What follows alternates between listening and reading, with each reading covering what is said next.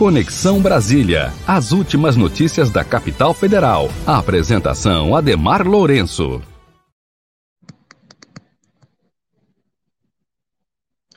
Olá, gente. Meu nome é Ademar Lourenço, sou jornalista aqui de Brasília e volto aqui com o quadro Conexão Brasília, né? agora, felizmente, num quadro político bem melhor do que em outras circunstâncias, né? depois da derrota do presidente do felizmente agora ex-presidente e possivelmente futuro presidiário Bolsonaro.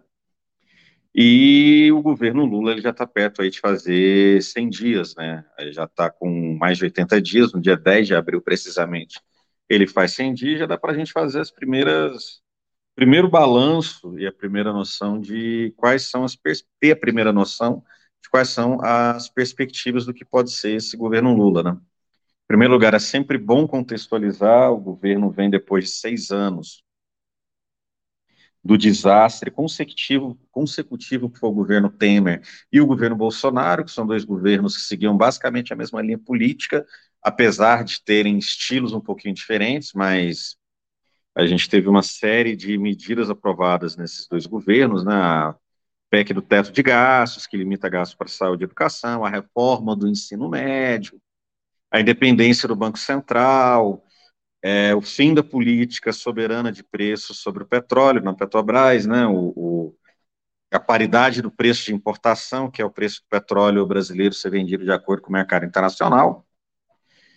E depois desse ciclo, felizmente, com muita mobilização popular, Lula foi eleito presidente da República, deu fim a esse ciclo e começou outro ciclo político no país, que não resolve de, uma, de maneira mágica todos os problemas e que também não encerra todas as questões iniciadas em 2016. A gente pode ter como alguns pontos bem positivos. Algumas nomeações de ministério, por exemplo, Nelly Franco, é irmã da, da ex-vereadora Marielle Franco, sendo nomeada para ministra da Igualdade Racial. Silvio de Almeida, que é possivelmente o maior intelectual vivo do Brasil, nomeado para os ministérios dos direitos humanos, Sônia Guajajara, que é liderança, pela primeira vez, uma indígena, é, sendo uma, a ministra responsável pela questão indígena no Brasil, Sônia Guajajara, que é ministra dos povos originários. A gente teve outras medidas bem positivas, que foi a manutenção do auxílio é, emergencial, que no, no, governo Bolsonaro era emergencial previsto para acabar no final de 2022. E agora com a volta do Bolsa Família, esse valor de 600 reais se mantém como permanente, inclusive com 150 reais por criança. É, a reposição da, da, da, do valor da, da merenda escolar, né, que estava há seis anos sem aumentar, a reposição das bolsas de pós-doutorado também estava vários anos sem aumento. É, controle de armas, né, os chamados caçadores, atiradores e colecionadores, que é o grupo de, em sua maioria são bolsonaristas, eles se organizam politicamente em volta do bolsonarista. Ganharam o direito de terem cidad serem cidadãos de primeira categoria e terem mais armas que qualquer outro cidadão. O armamentismo no Bolsonaro foi uma coisa muito perigosa porque armou um pequeno grupo de 900 mil pessoas com armamento pesado, sendo que para a maioria da população a, a, a burocracia para se ter uma arma continua, e, felizmente, o governo Lula, né, por meio do ministro Flávio Dino, é, acabou com novas concessões para caçador, atirador esportivo e colecionador de, de, de armas. É, bom, esses são alguns dos pontos positivos do governo Lula. Claro que a gente tem que enumerar alguns pontos negativos desse governo. Né? Alguns ministros, né, uma pessoa chamada Daniela do Vaguinho não tinha a menor possibilidade de ser uma boa ministra na suspeita de ter vínculo com milícia na região do, do, Rio de Janeiro, isso ainda tem que ser investigado, mas politicamente, ali naquela região do Rio de Janeiro, o tipo de política que ela faz, mesmo que não tenha vínculo direto, aproxima da política daqueles que, que fazem a velha política no Brasil, para dizer o mínimo, né? O ministro das Comunicações do União Brasil, além de, de ser um ministério que, que tem um poder sobre os Correios, que é uma empresa que futuramente pode ser privatizada. É claro que é muito bom que o governo tenha tirado da pauta de privatizações os Correios, a Petrobras, mas colocou no, no Ministério das Comunicações o ministro que pode sucatear os Correios para futura, futura privatização e ainda por cima teve um escândalo dele ter embolsado dinheiro de passagem, dele ter ido para uma atividade pessoal dele com passagem paga pelo poder público. É, outra questão negativa é o fato do Camilo Santana, ministro da Educação, não querer revogar o novo ensino médio, que é uma precarização do ensino médio promovida pelo governo Temer, entre outras coisas, reduziu as matérias realmente essenciais, aquelas que caem para o Enem, e colocaram um monte de matéria nada a ver, bagunçou todo o ensino médio, e o, o atual ministro da Educação, Camilo Santana, disse que não, não, não vai revogar. Está tendo mobilização para revogar. Já teve ato aqui em Brasília essa semana. Outro ponto negativo, com certeza, é a manutenção da paridade de preço internacional, que é o fato da Petrobras definir o preço da gasolina de acordo com o preço internacional. Antes, a Petrobras poderia definir soberanamente. A Petrobras é uma empresa pública. O objetivo central ela não tem que ser dar lucro, tem que ser garantir sobre a soberania do Brasil sobre o petróleo, mas infelizmente até hoje a Petrobras ainda é voltada para o lucro dos seus acionistas privados, apesar de ser uma empresa majoritariamente, a maioria das ações com direito a voto serem do governo, é, acionistas privados e são eles que ganham com essa política de preço. O governo não, não fala em revogar o preço, não fala em, em, em revogar a política de preços da Petrobras, que afeta na inflação. Então, é, esses seriam alguns dos principais pontos negativos até hoje do governo Lula. O governo teve uma vitória política depois do 8 de janeiro, eu estava no 8 de janeiro em, em, por, uma, por uma coincidência da vida, eu estava na esplanada dos ministérios, consegui filmar algumas coisas, consegui inclusive mandar denúncia para o Ministério da Justiça sobre algumas depredações que eu vi de perto. O governo, em linhas gerais, agiu de maneira correta, porque houve punição, o governador Ibanês ele foi afastado, isso aí já é uma coisa da alçada do Poder Judiciário, mas ao, ao assumir temporariamente o governo do Distrito Federal, fazer uma intervenção temporária e pontual no governo e na segurança pública do Distrito Federal, em Brasília, o governo conseguiu sanar temporariamente o problema do, do atentado terrorista que teve aqui em Brasília, mas é claro que isso é uma coisa que continua, né? Hoje o governo está na chamada lua de mel, que nem está sendo tão lua de mel assim, na 41% de bom e ótimo na última pesquisa, 24% de ruim, péssimo, o governo tem uma aprovação maior que a rejeição, mas é sempre bom lembrar, 30% acha razoável. Então, um terço do Brasil está gostando, uns 24%, um terço não, né? 40% está gostando do governo, cerca de 25%, que é a base social do Bolsonaro, está rejeitando o governo, e 30% da população está esperando, o que é razoável dentro de um governo que está começando agora. É, o Lula vai ter que entregar picanha. Né? O, ah, se você se for eleito, vai ter picanha e cerveja. É, em três meses de governo você não entrega tudo isso, mas vai ter que ter picanha e cerveja. Né? É positivo que esse ano o salário mínimo tem aumentado acima da inflação, mas o aumento ainda é pequeno ainda não está definida a política, salário, a, a, política de, de aumento do salário mínimo, né? espera-se, tomara que haja uma política de aumento do salário mínimo que seja, pelo menos, no mínimo, a do governo passado, onde o salário mínimo aumentava o PIB, né, o aumento da economia do país, mais a inflação, ou seja, todo ano tinha aumentado o salário mínimo, isso tem que continuar. O Lula tem a obrigação de entregar no mínimo isso. Lula pode aproveitar essa, essa, esses primeiros seis meses de mandatos para, entre outras coisas, limpar o entulho do que foi o período do governo Temer, do governo Bolsonaro, revogando o ensino médio. Camilo Santana, ele está indo no caminho errado, querendo não revogar o ensino médio, é, mudando a política de preços da Petrobras para que a gente tenha soberania sobre o nosso petróleo e, com isso, poder controlar a inflação e regularizando a situação dos trabalhadores de aplicativos. A gente sabe o quanto eles foram importantes aí na pandemia, né, não só na pandemia, mas, mas os entregadores de aplicativo têm, têm uma importância muito grande, eles não têm até hoje o vínculo trabalhista deles reconhecido, a pauta deles foi entrega no começo do ano aqui em Brasília, o governo está avançando a pauta, mas ainda tudo é expectativa, né? Então, o governo deveria aproveitar essa, essa lua de mel para tomar algumas medidas que realmente favoreçam a classe trabalhadora, que é a base social do governo. Né, muito se fala, todo mundo se fala, né? Um terço do Brasil tende à esquerda, um terço do Brasil tende à direita, e existe um terço que fica ali em cima do muro.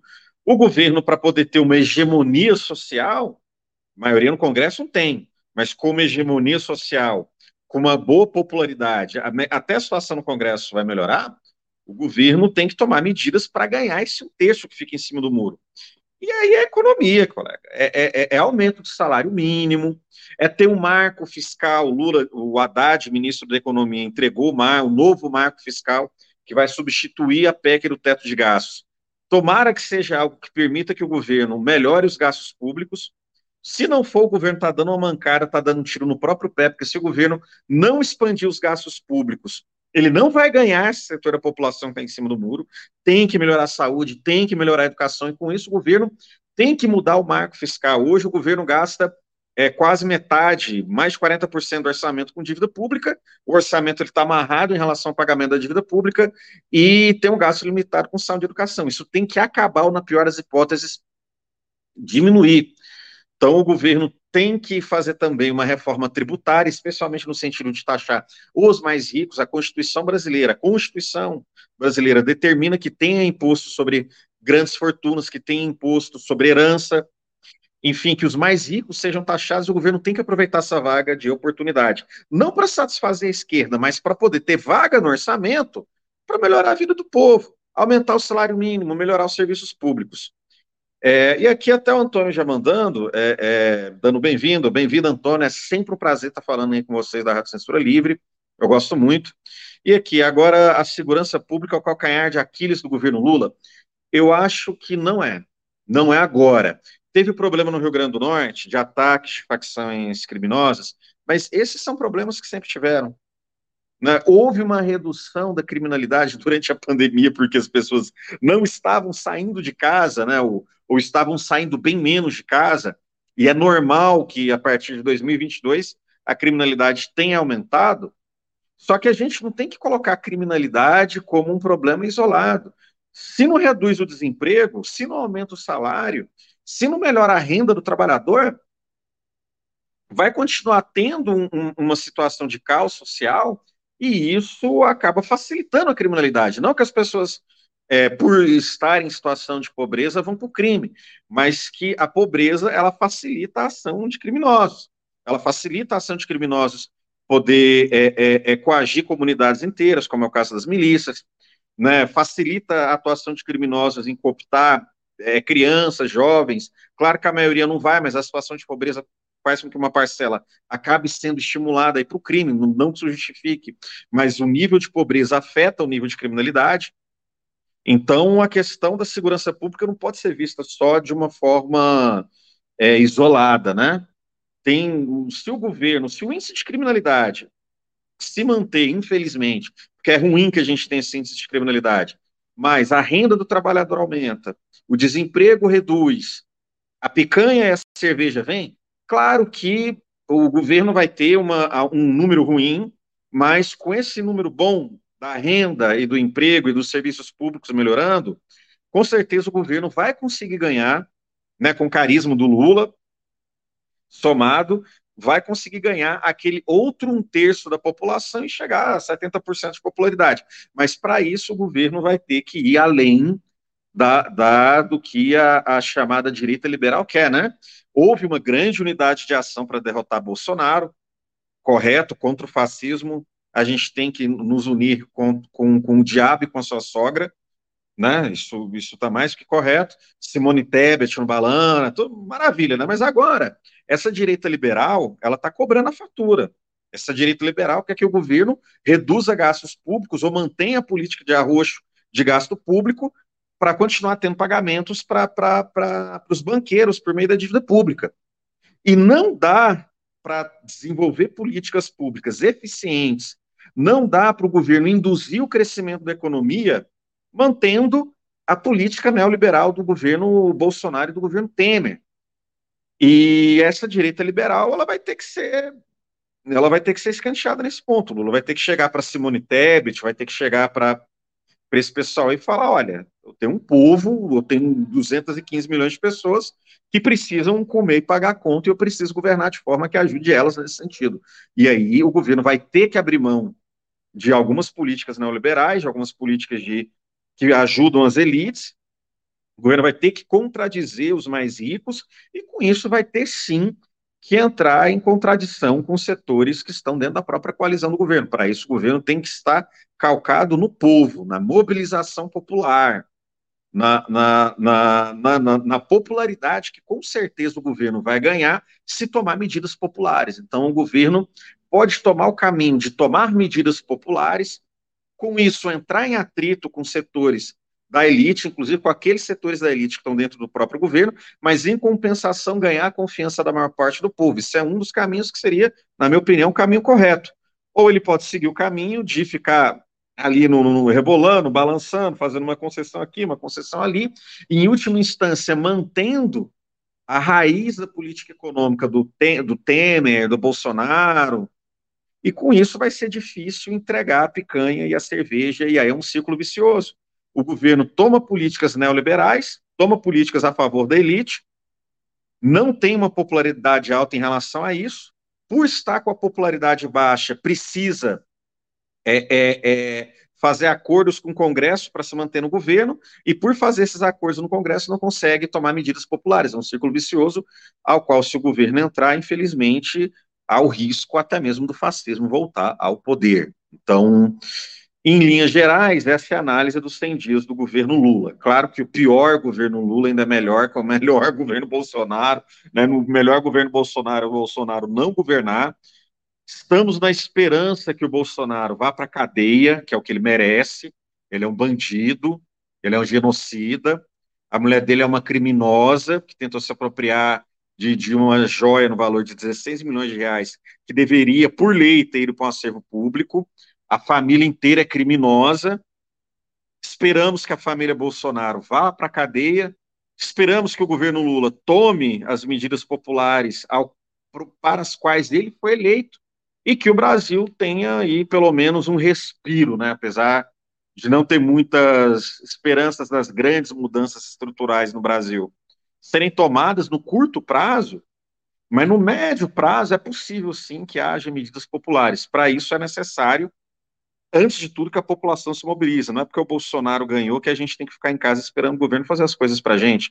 Né? Os jovens aí, os estudantes secundaristas, deram exemplo, se mobilizando agora. Teve manifestação, eu estava aqui em Brasília, no Brasil inteiro, contra a reforma do ensino médio, pela revogação da nova reforma do ensino médio. Né? Espera-se que o movimento sindical dos professores apoie essas mobilizações e será a primeira grande onda de mobilizações do governo Lula. Possivelmente os entregadores de aplicativo também devem se mobilizar. Não adianta, com um governo de esquerda ou com um governo de direita, o povo tem que se mobilizar para que para conseguir o, ter suas demandas atendidas. É essa a questão. Em resumo, 100 dias do governo do governo Lula podem ser resumidos muito de maneira bem simplificada dessa forma, Antônio.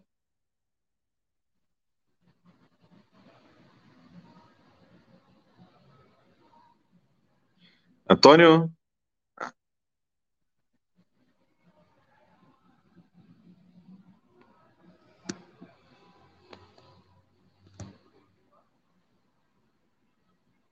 Não estou ouvindo.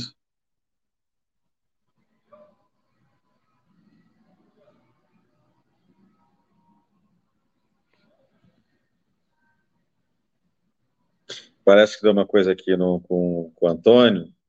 Vou até ajudando aqui nos recados, né? se inscrever no canal do YouTube da, da Web Rádio Censura Livre.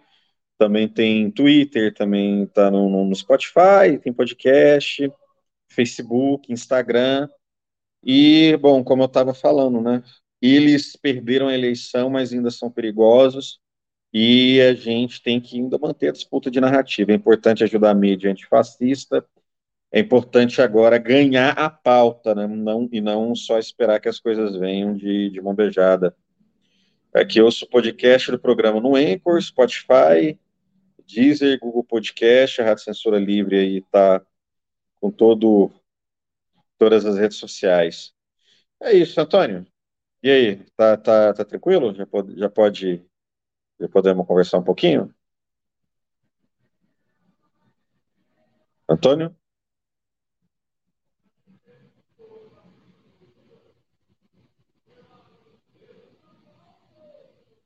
Bom, acho que é isso. É, eu me despeço aqui da, da, da, Censura Livre. É sempre bom estar falando com vocês.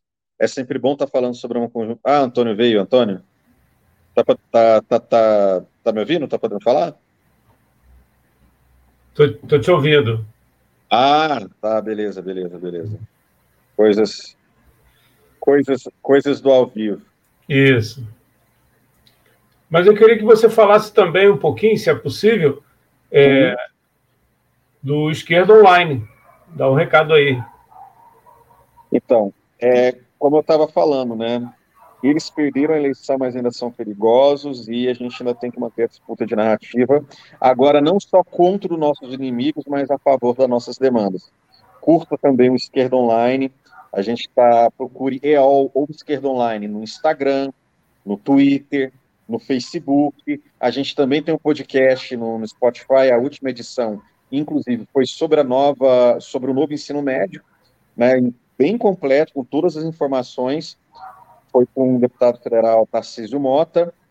Então, dê um apoio aí à mídia antifascista, siga o Censura Livre e siga o Esquerda Online aí nas redes sociais.